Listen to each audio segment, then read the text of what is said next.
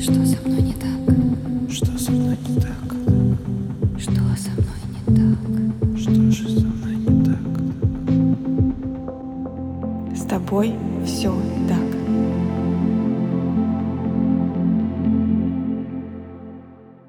Всем привет! Меня зовут Евгения Романова. Я практикующий психолог и автор подкаста «С тобой все так», который посвящен психологическим травмам и их влиянию на жизнь человека. С тобой все так. И сегодня у меня в гостях Мария Полонникова, специалист по поведению кошек и собак, автор обучающих программ как для владельцев животных, так и для специалистов, работающих с ними, которая специализируется на проблемах поведения и налаживания взаимоотношений между владельцами и их питомцами. Маша, привет. Всем привет.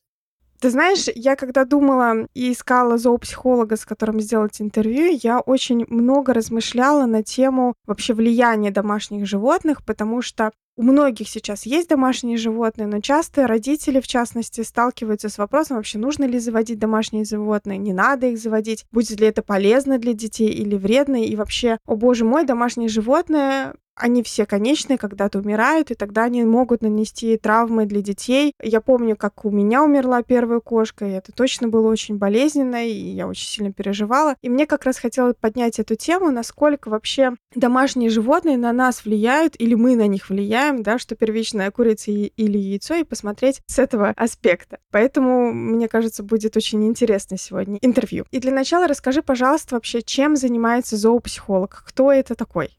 А, зоопсихолог, кто-то называет э, специалист по поведению. Собственно, многие кинологи занимаются, в том числе в поведении, но поскольку у меня разные виды животных, то э, проще назвать, конечно, и понятнее для а, клиентов зоопсихолог. Моя конкретная специфика – это поведение и проблемы поведения кошек и собак. То есть, например, какие-то проблемы нечистоплотности у кошек, агрессия, страхи, да просто вообще вопросы по благополучию животных. Сейчас идет такая хорошая тенденция, очень много консультаций уже просто мы хотим завести щеночка. Расскажите нам, как выбрать, какую лучше породу нам подобрать под конкретно наши запросы нашей конкретной семьи. Вопросы про котиков уже такие есть. То есть, по сути, поскольку на данный момент животные для большинства людей являются членами семьи, то это все-таки единая система, и, соответственно, они влияют на нашу жизнь, а мы влияем на их жизнь, как в любой семейной системе. То есть как меняется один элемент,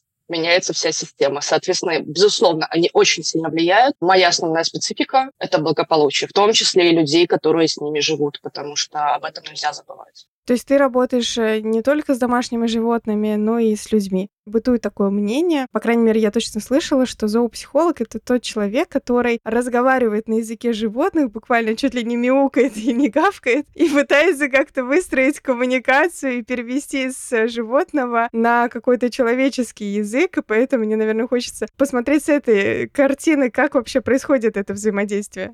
Это, знаешь, как какие-то стереотипные мнения про психологов в кино вот сколько да, там да, вот да. этого есть. То же самое. Нет, безусловно, никто мне на кушеточку не ложится. Я скажу больше, я многих своих подопечных даже в глаза не видела. Mm-hmm. Я очень много консультирую онлайн. Естественно, подхожу индивидуально каждому питомцу. Есть какие-то вопросы, когда мне надо посмотреть видео. Но Вопрос в том, что наши животные, они в основном не мяукают и не гавкают, они не так вербализируют свое общение, поэтому если я говорю про видео, то мне надо посмотреть на язык тела, например, как ведет себя котик или собачка, какие у него ответные реакции. Да, это я перевожу. Угу. И учу людей, собственно, это понимать, потому что им с ними жить. Это не так сложно, это ничего волшебного в этом нету. Мы все животные, мы все на языке тела в том числе общаемся, люди тоже в это умеют, просто очень много обрабатывают в итоге головой, иногда лишнее, кстати, бывает. Угу. Ну, то есть получается, что ты работаешь с человеком, а не с животным больше. Да, да. И я все, ну, чем больше работаю, тем больше я понимаю, насколько надо уметь понимать людей и уметь доносить свою мысль до людей. Потому что очень сильно можно ранить иногда человека, если, например, скажешь, что ну, у вашего питомца все не так. А человек услышит, что ну, ты плохой хозяин, раз у твоего питомца все не так. Это надо тоже понимать, и мне все больше кажется, что специалисты такого плана должны больше еще учиться и в психологии людей.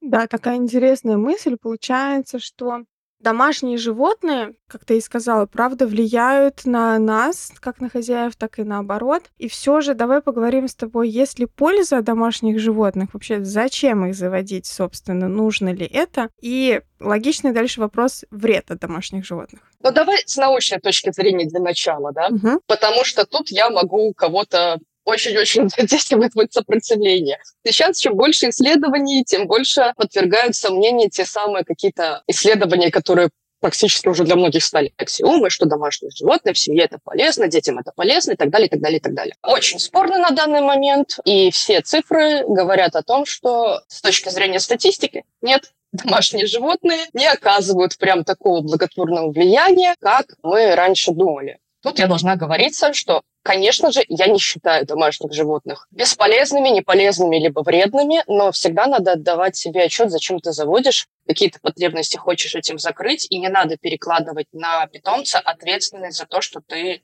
не можешь закрыть какие-то свои потребности. Давай приведем пример, на примере будет понятнее. Считается, что заведение, наверное, котика или собачки, да хоть хомячка, полезно для детей. Мы приучаем их таким образом к ответственности. А что дальше происходит? Дальше происходит нередко, безусловно, не во всех случаях, а родители заводят собачку ребенку, он хотел, он обещал, допустим, условно, ребенок 10 лет. Он хотел, он обещал, что будет гулять, будет воспитывать, но это ребенок 10 лет. И глупо ожидать, что он взял всю ответственность за собаку на себя.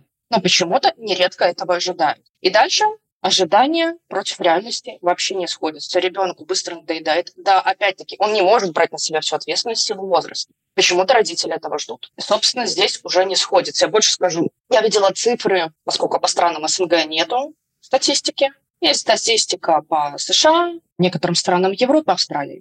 По-моему, в приютах США по статистике 60 или 80 процентов владельцев, которые брали домашних животных в приютах для своих детей, чтобы приучить к ответственности, вернули их в первый же. Вот для таких целей нет, не годится. Тут, конечно, больше уже в детских психологов углубляться, которые как объяснить ребенку, вот это все. Для чего еще? Польза я могу сказать вот здесь уже не статистически. Мне очень помогают, например, какие-то тяжелые переживания, которые были. Самый простой пример. Год назад только это помогло, наверное, немножечко не сойти с ума. Просто потому, что тебе надо выйти, идти гулять. Вот здесь было легче. Но все цифры говорят о том, что ни с депрессиями, ни с психическими, ни физическими заболеваниями животные не помогают справляться. И не надо от них этого ожидать. Поэтому, если мы заводим домашнего питомца, то думаем, зачем, чего мы хотим, как мы это видим. И вот если совсем-совсем без него ты не можешь, ты понимаешь, чего ты хочешь, ты понимаешь, что твои ожидания могут не совпасть с реальностью где-то, и это не будет драмы, это не будет трагедии, тогда больше пользы. Но если ты перекладываешь всю ответственность за свою жизнь на домашнего питомца, так не будет. Ничего хорошего не будет. Меня сейчас удивило по поводу исследований, да, что домашние животные это не про пользу. Потому что в моей картине, как возможно и у большинства, все же было так, что вот это классно, да, домашние животные, они приносят пользу. Но в то же время я с тобой согласна по поводу того, что это бывает по-разному. Да, у меня есть кошка, ни разу, не всегда про пользу. Там по-разному бывает, особенно когда она была котенком. Там вообще ни разу не про пользу. Но вот эта история мне очень сильно отозвалась, про которую ты говорила, про собак, если я правильно да, поняла, что мы выходим гулять, про какую-то такую стабильность и режим. И правда, это не совсем про работу с депрессией, но одна из таких важных, основополагающих вещей при работе с депрессией это является режим и является физическая активность, да, точнее, две вещи. Режим, то есть мы стандартно, там, условно, стараемся придерживаться какого-то графика своего дня, максимально. И плюс добавляем физическую активность. Собаки в этом плане хороши, потому что тут, правда, неважно, снег, грязь, дождь или еще что-то, ты идешь, гуляешь с этой прекрасной собакой. По поводу идешь, гуляешь. Во-первых, давай не забывать, что у собак бывают проблемы с поведением. Они не становятся по умолчанию без проблем. Во-вторых, идешь, гуляешь, в снег и в грязь, и если ты один, а очень, кстати, сильно вот это ощущение одиночества обостряется, когда у тебя температура под 40, а тебе собаку выгулять надо. То есть не забываем, что в любом состоянии мы идем. Не везде есть выгульщики, не у всех есть родственники, которые могут помочь. Дальше мы заводим собаку, допустим, потому что еще хочется какой-то предсказуемости, безопасности, а она внезапно начинает бросаться там на кого-то. Взяли собаку с приюта, Угу. не ожидали такого. Вот это вот Может, для людей, например, с тревожностями, ты можешь стать еще тревожнее, и собака станет еще тревожней, просто потому что ты будешь красться ночью из подъезда, чтобы, не дай бог, никого не встретить. И каждая прогулка становится стрессом. Что касается депрессии в рецидивах, да, ну, то есть в ремиссии, в рецидивах, простите, в ремиссии, да, но в глубокое состоянии депрессии, о чем там человеку встать с постели, да, пойти о себе позаботиться. Я имею в виду больше даже про профилактику, да? Здорово, что подсвечиваешь другие стороны. И здесь вот, ну, есть такой момент, да? Скорее, мне отозвалось, что если у тебя уже есть питомец, вот уже есть питомец, то все равно вот эта стабильность, как ни крути какая-то, да, она все равно существует, о том, что ты встанешь, и тебе нужно покормить, ну, ту же самую кошку. Не про то, что как спасение, да, вот я сейчас в депрессивном эпизоде, пожалуйста, дайте мне собаку, и все жизнь наладится. Нет, скорее это про то, что как данность, что уже есть, и вот в этот момент, когда бахает какая-то нестабильность, то, что у нас было в коронавирус, ситуация 24 февраля, да, когда все опоры рушатся абсолютно, хоть какая-то все равно, но опора есть в плане того, что у тебя вариантов нет, тебе нужно встать и покормить животное, тебе нужно что-то делать, все равно она немного может давать опоры, которые разрушаются. Хотя бы хоть какая-то опора в стабильном графике, она остается. И это может помогать, но, конечно, может и вредить, потому что если человек все-таки провалился в сильный депрессивный эпизод или у него тяжелая степень депрессии, то, конечно, да, тут мы не говорим о том, что он с легкостью сможет вообще с кровати встать и с легкостью пойдет выгуливать собаку. Ну, тут да, не так. Ты правильно сказала, моя задача просто подсвечивать, потому что, увы, я сталкивалась с тем, что даже психологи рекомендуют людям в состоянии тяжелого депрессивного э, эпизода завести собачку. Не очень хороший совет. По поводу предсказуемости и помощи, тут еще один момент. Мы же мир видим еще кругом гуляешь с собакой, наступила весна, поют птички, бабочки летают. Если тебе нет необходимости выходить на улицу, то этого можно и не увидеть на самом-то деле. Поэтому да, в этом есть плюс. Что еще, когда рушатся опоры, вот я хочу дополнить, среди клиентов и среди друзей, вот я живу в Беларуси, то есть последние три года, основная консультация – это по отъезду с животными возможно, не остальные, но довольно большой костяк консультаций – это отъезд с животными и подготовка. Мне кажется, в некоторых ситуациях люди бы даже не уезжали, люди бы, возможно, легли просто под плинтус и ничего бы не делали, но им надо было спасать животных. И вот это тот вариант хоть какой-то опоры, который внезапно случился. Это удивительно было. И все же, есть ли какие-то исследования по поводу того, что помогают ли домашние животные в работе со стрессом? Да или нет? Цифры.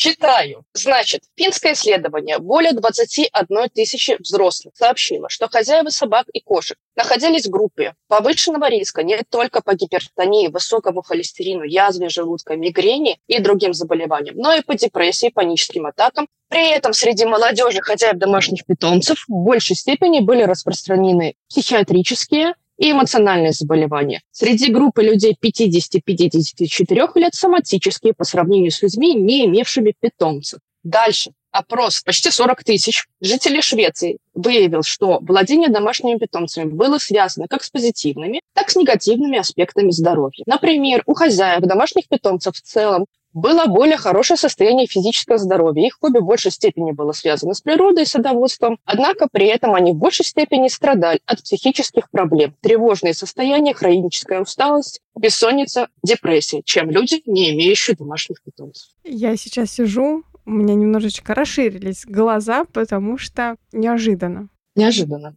Во-первых, тут, конечно, надо обозначить, что мы не знаем, где причина, где следствие, Нету ли такого, что просто заводят люди, у которых больше проблем? Я часто шучу, мне иногда коллеги обижаются, которые к моему юмору не привыкли. Нормально это люди собака не заводят. Просто не нужно. Такое тоже может быть. То есть, возможно, причина со следствием непонятна. Есть еще исследования, я их уже не оставляла, что в городской среде гораздо больше сейчас одиноких людей заводят домашних питомцев. Именно чтобы закрыть вот эту социальную потребность.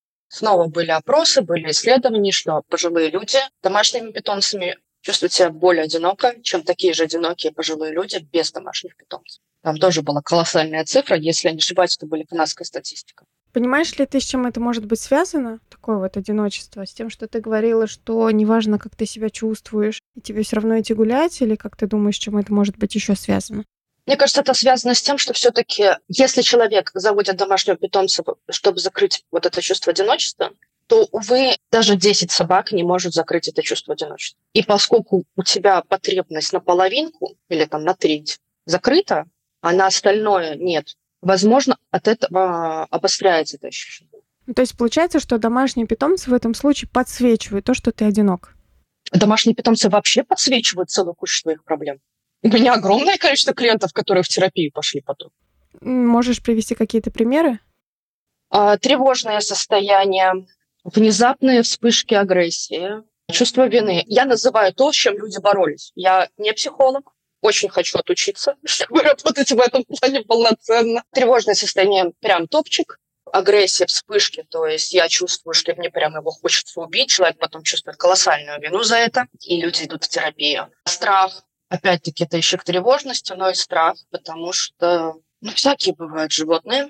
Страх, во-первых, бывает панический за их жизнь, а бывает и их начинаешь бояться. Тут я очень сильно помогаю справиться, но иногда не все ко мне. Мне хочется еще раз повторить тревожное состояние, потому что ну, прямо это топ. Здесь это просто ты заводишь собаку или кошку, и у тебя потом есть прям целый пласт тиктоков на эту тему. Теперь у меня еще тревожная собака. А, Потому что вот это та ситуация, когда, во-первых, мы влияем, как у тревожной матери вырастет тревожный ребенок. Так на собаку мы сто процентов здесь. А во-вторых, а если у тебя еще собака с каким-то опытом, получаем проблемы поведения, тебе страшно выходить на улицу, плюс не все страны dog-friendly, и когда ты как собачник априори чем-то виноват, просто потому что у тебя есть собака, и в каких-то не очень хороших районах тебе могут высказать все, что угодно, это еще больше обостряет состояние. Если тебя слушают твои коллеги, я думаю, уверены, что слушают, я бы хотела сказать, что очень деликатными здесь надо быть э, по отношению к своим клиентам, э, когда они говорят вот, касательно своих питомцев, что они чего-то боятся, что-то переживают, потому что такая тема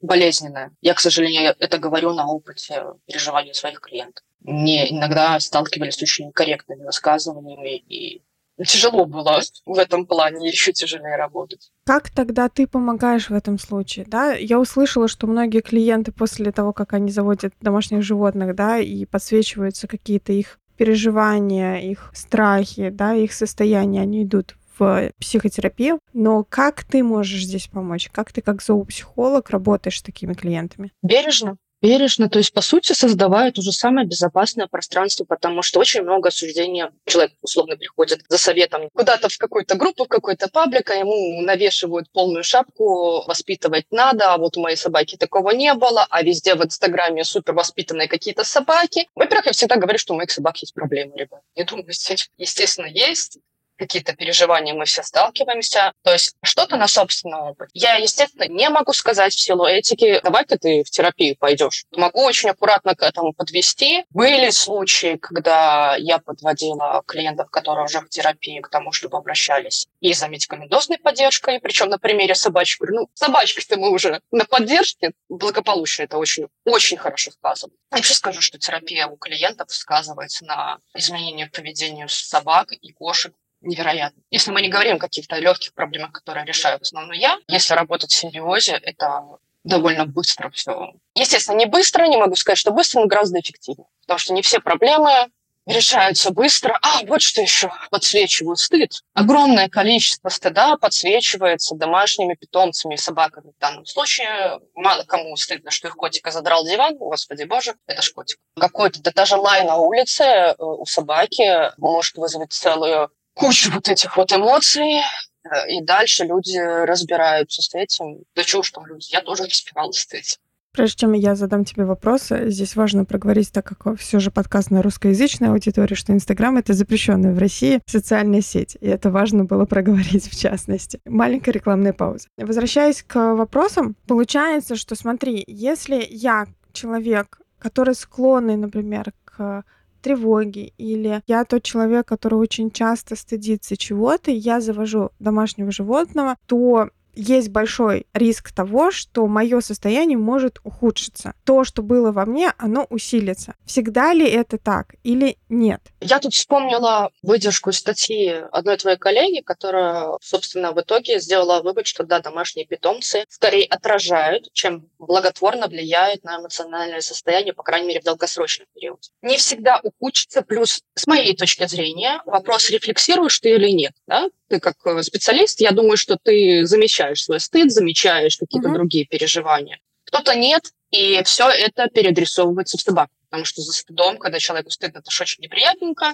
Это нередко может вылиться в агрессию на животное. К сожалению, опять-таки, не потому что человек садист, а просто потому что он не может справиться со своими переживаниями. Поэтому я не думаю, что это всегда ухудшает, это подсвечивает. И если ты замечаешь свои переживания, это только на пользу, потому что тебе приходится и в стыд этот идти, и с какими-то другими вещами справляться. Все же тогда вопрос, как э, психологические травмы хозяев могут сказываться на домашних животных. Если мы уж начали эту тему, то давай здесь продолжим.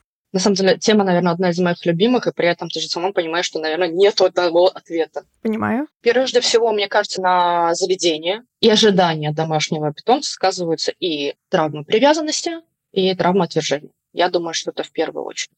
Из выдержек всяких исследований я даже читала такие вещи о том, что, ну, хотя почему такое исследование? Собственные практики. Люди некоторые вещи могут воспринимать просто как предательство со стороны своего домашнего питомца. А это могут быть совершенно безобидные вещи. А человечество здесь срабатывает, срабатывает в минусовую.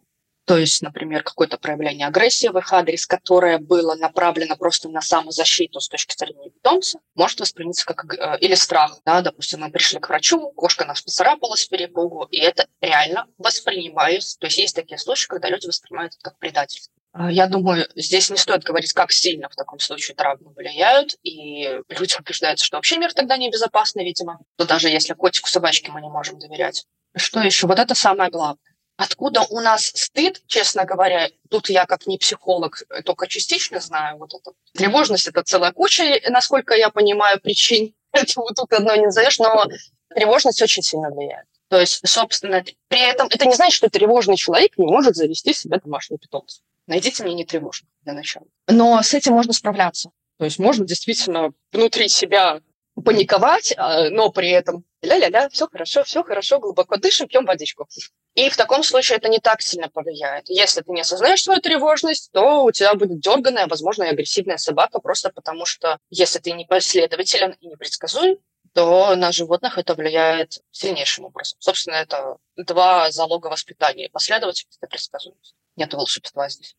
У меня здесь, знаешь, какая родилась из твоих слов э, идея, какая-то такая, знаешь, фантазия больше про то, что в детстве, когда щенки маленькие, они же тоже прикусывают. Ну, они так играются, и они в основном все прикусывают. Я не знаю, мне кажется, щенков, которые не делают так. Если есть вот этот страх нарушение своих границ, своего физического тела, да, когда без моего ведома кто-то до меня дотрагивается, я немножко так прям утяжеляю этот момент, то как идея о том, что тогда вот это вот прикусывание может восприниматься не просто как игра, ну, потому что щенки так играют, они проверяют так, да, они маму также прикусывают, как именно какая-то агрессия. Совершенно справедливое замечание. Я просто, естественно, я же не задаю людям вопросы о их травмах. Я могу о чем-то догадываться, но таком не догадаешься. Но да, прикусывание щенков очень часто воспринимается как агрессия. Очень-очень-очень очень часто, хотя это маленькое дитё. Более того, информации-то в интернете много всякой дурацкой, какой-то вообще невыверенной. И люди идут за информацией в интернет, там пишут, доминирует у вас щенок. Вот это вот двухмесячный мир хочет захватить сейчас, там, свергнуть диктатуры, установить свою власть.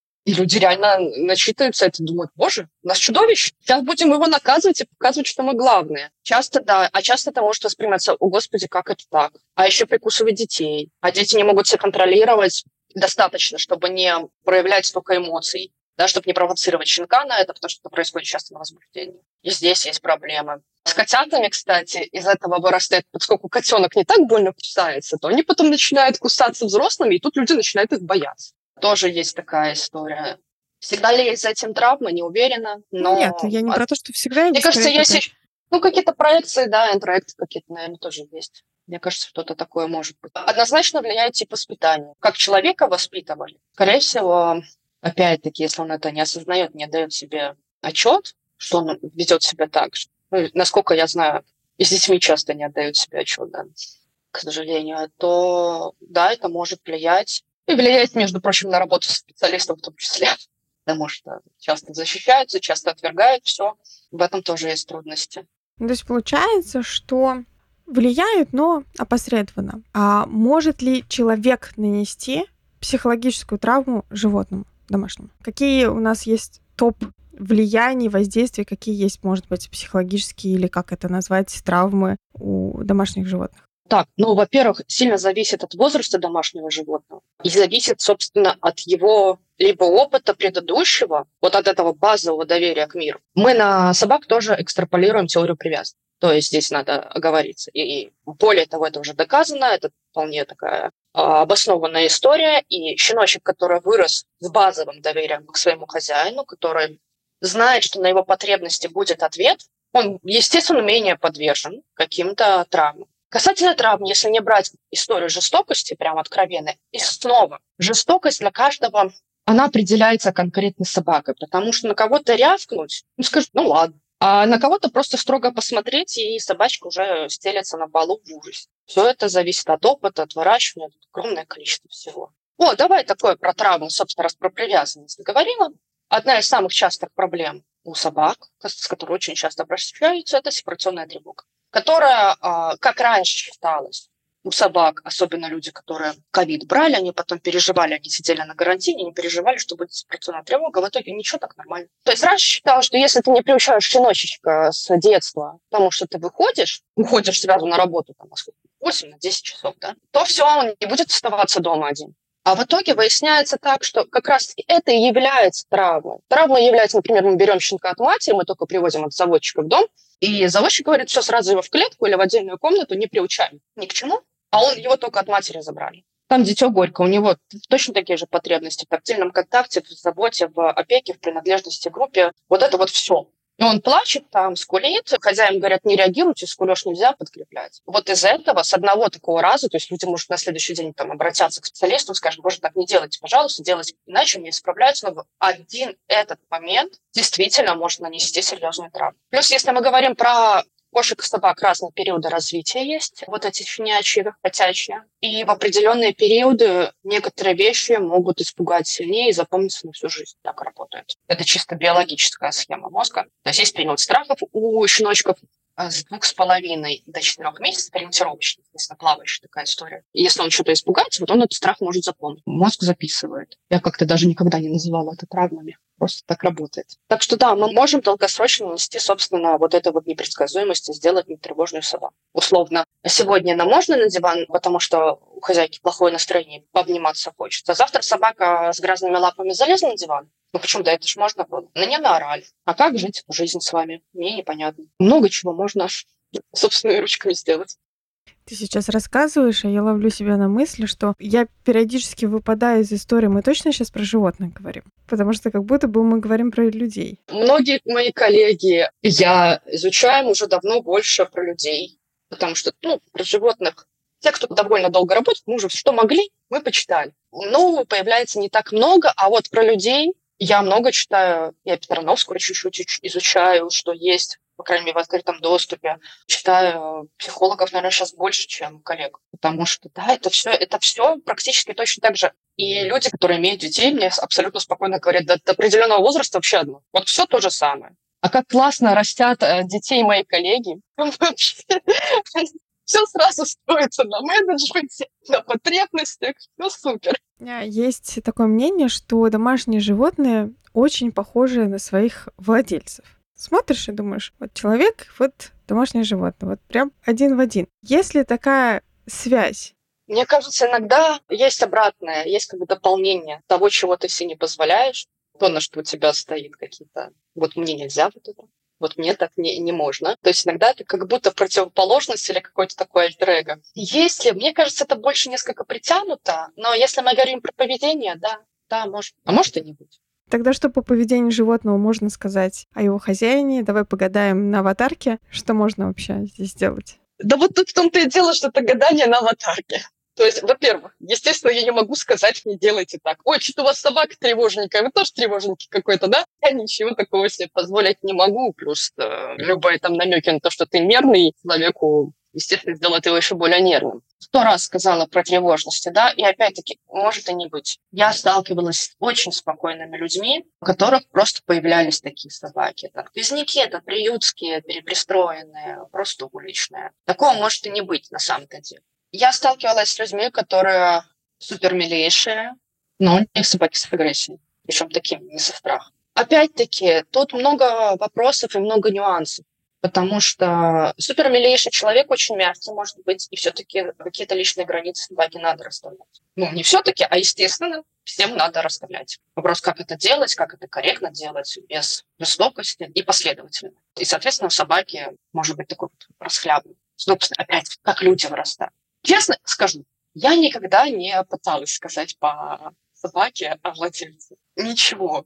Есть какие-то интересные такие домыслы, что, например, я думаю, все видели вот этих милых, кто-то больше любит, кто-то меньше, милых собачек, которые выглядят как дети. Вот эти большие глазки, мопс, французские там бульдоги, большие глазки, мимишная внешность. Кому-то они больше нравятся. Можно еще сказать по симпатиям к каким-то определенным породам, к каким-то определенным видам. Потому что, опять-таки, насколько я знаю, практически никто из владельцев кошек не скажет, что не любит собак. Но огромное количество владельцев собак скажет, я не люблю кошек. Такое есть. Снова проекции, какое-то восприятие, вот эти самые преданные, с ними все понятно. А кошки, они там сами себе на уме, ну, стереотипно такое все. Тоже тут можно что-то сказать о владельце. Я скорее больше составляю для себя портрет не по собаке или кошке, а по тем вещам, которые говорит человек о своей собаке или кошке. Потому что вот это, в том числе и про него, mm-hmm. очень часто. Ну, естественно, не когда человек говорит, что моя кошка писает на кровать. Возможно, он тоже так не делает. Но если он говорит, что она мстит ему так за что-то, вот здесь надо слушать. Потому что, естественно, она-то не мстит. Но почему он так решил? А что-то он такого сделал? То есть вот эти все интересные высказывания людей я не пропускаю мимо ушей. У меня сейчас был другой вопрос, но я сразу про месть вспомнила историю своего детства. У меня была кошка. Папа все время ее наказывал. Вот единственный человек, который ее наказывал, это был папа. И она всегда гадила только на его половину кровати. То есть так-то она ходила в туалет, но как только он ее тапком отпорит или кинет в нее тапок, она практически сразу, ну там с промежуточком каким-то, шла на кровать, там было покрывало, она отодвигала покрывало, зараза такая. Значит, все свои дела делала и покрывало задвигала обратно. И он приходил вечером ложиться спать, и только тогда обнаруживал бомбочку. И это только вот с ним случалось. И когда ты говоришь, что она не мстит, у меня тут вопросики, потому что я по-другому это объяснить никак не могу. Окей, okay, давай разбираться. В каком возрасте человеческому детенышу говорят, что фекалии, ну вообще какие-то испражнения, это фу, не трогай это руками? Это, мне кажется, практически сразу. Ну, когда ну нет, наверное, там, когда на горшок начинают высаживать, насколько я знаю, там есть какой-то период, когда у детей, когда это для них большая ценность, и вот тут родители начинают свои реакции, потому что, фу, боже мой, ты зачем какашку схватил? Я к чему подвожу? Мы не родились с этим. Чего мы взяли? Что с этим родились наши домашние питомцы, которым об этом никто не сказал. Да, естественно, есть как некоторое отвращение к фекалиям у своего вида. У них это нормально, это процесс эволюции, потому что таким образом многие заболевания растут. При этом некоторое такое совсем легенькое, да, мы, они все исследуют так, они оставляют новую информацию таким образом. То есть для животного испражнение – это по большей части новая информация. Запах. Для кошки, которая пытается пописать, вот в моем конкретном случае, на вещь, которая сильно пахнет человеком, который ей делает неприятно, не все, я говорюсь, обязательно говорюсь, не это не все случаи так, и не всегда mm-hmm. неприятно, но в этом случае так. То есть она испытывает довольно сильный стресс и пытается перекрыть своим запахом то, что очень сильно пахнет тем человеком, который ее там, не знаю, отлупил или еще что-то. В этой истории гениально только то, что она пледиком научилась закрывать, но опять-таки это история научения, потому что, скорее всего, она поняла, что когда это закрыто, не сразу это обнаруживают. Ну, да. Но я уж не говорю, что месть это, в принципе, наша человеческая. Они очень умные, но у них не хватает на это обработки мозга. Вот вообще не хватает, потому что там много вместе, много составляющих. Надо осознавать себя, надо осознавать другого человека, надо понимать, что ему сделать неприятно. Вот этот человек может так сделать, там, нагадить под дверью. Но для животного в качестве мести фекалия, ну, никак. Получается, что условно для нее мы сейчас фантазируем, да? Для нее это было про то, чтобы не чувствовать вот этого человека, который делает мне больно и закрыть это своим запахом. Свой запах это успокаивает. На самом деле, вот у кошек в крайнем состоянии стресса, они могут и лечь в этот запах. Но это прям очень сильное состояние стресса, когда кошка где-то писает на тряпке, на вещи владельца и ложится на это. Это уже про другое, это про нее неприятие. Бывает из большой любви такое. Можно так найти где-то в стационарах клиник кошек, которые спят в лотках. Не только потому, что места маловато, а просто потому, что сильный стресс испытывают. И вот так им комфортно. И тогда все же хочется поговорить поговорить на тему, на которую немножечко затронули в начале, но она, как мне кажется, очень важная. Да, когда мы с тобой говорили про вред и про пользу домашних животных, ты поднимала историю про детей, и когда мы заводим домашнего животного, мы четко понимаем, что жизнь домашнего животного конечна. И она, скорее всего, будет меньше, чем наша. У хомячков она вообще там какая-то очень маленькая, да, там у кошек, у собак она может быть дольше, но в любом случае она конечна. И когда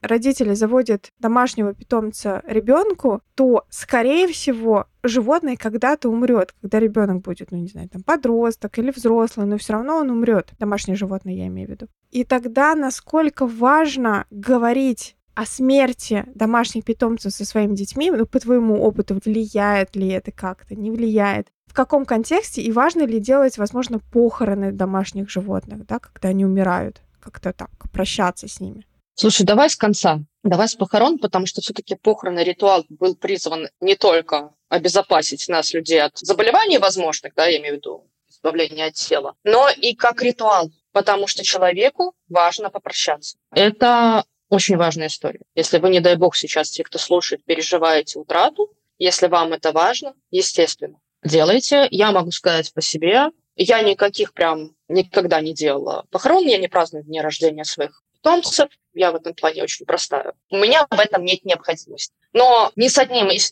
телом своих питомцев, которые мне приходилось хранить, я не смогла распрощаться в клинике, то есть мне было нон-стоп вообще просто стоп полный на историю. Давайте вы оставите, потому что в клиник есть такие услуги, точнее, они сотрудничают с агентствами, которые оказывают такие услуги. А давайте оставите. Ну, плюс с точки зрения закона есть такая история, естественно. Вы не имеете права хранить своих питомцев в городской черте. Поскольку я живу за городом, у меня свой участок, мои котики похоронены у меня на участке. Для кого-то это тоже история может быть. Нет, ни в коем случае. Я не смогла даже с учетом того, что одного из котов мне пришлось хранить в лютые морозы и топить землю сутки передать, ну, то есть, чтобы выкопать. Кому-то важно кремировать и где-то развеять. А я думаю, если относишься к питомцу к члену семьи и переживаешь, это важно в той степени, которая конкретно вам необходима. Про проживание взрослыми я когда-то говорила много, потому что моя собака умерла очень эгоистично в августе 2020 года, было очень не вовремя. Простите мой сарказм, да, мне так легче с этим справляться. Я много говорила, потому что мне в том числе интересно было все равно, как другие животные воспринимают. Потому что у меня была не одна собака, была младшая, и здесь чисто научный интерес был. Мне было важно привести тело домой. Она умерла в клинике. И дать младшей собаке э, ознакомиться. Не все животные понимают что-то, мы не можем, опять-таки, это очень сложная материя, это концепция смерти слишком сложная, наверное. И тут мы плавно подходим к детям. Но мне надо было, чтобы... Я не знаю, как восприняла моя младшая собака. Тело она обнюхала, после чего мы ее похоронили. Я знаю, как та собака, про которую я сейчас говорю, восприняла смерть. Помню кота, с которым она дружила, и ну, она выла просто. Когда мы его хоронили, она выла. Касательно детей, естественно, маленьким детям мы не можем это объяснить в полной мере.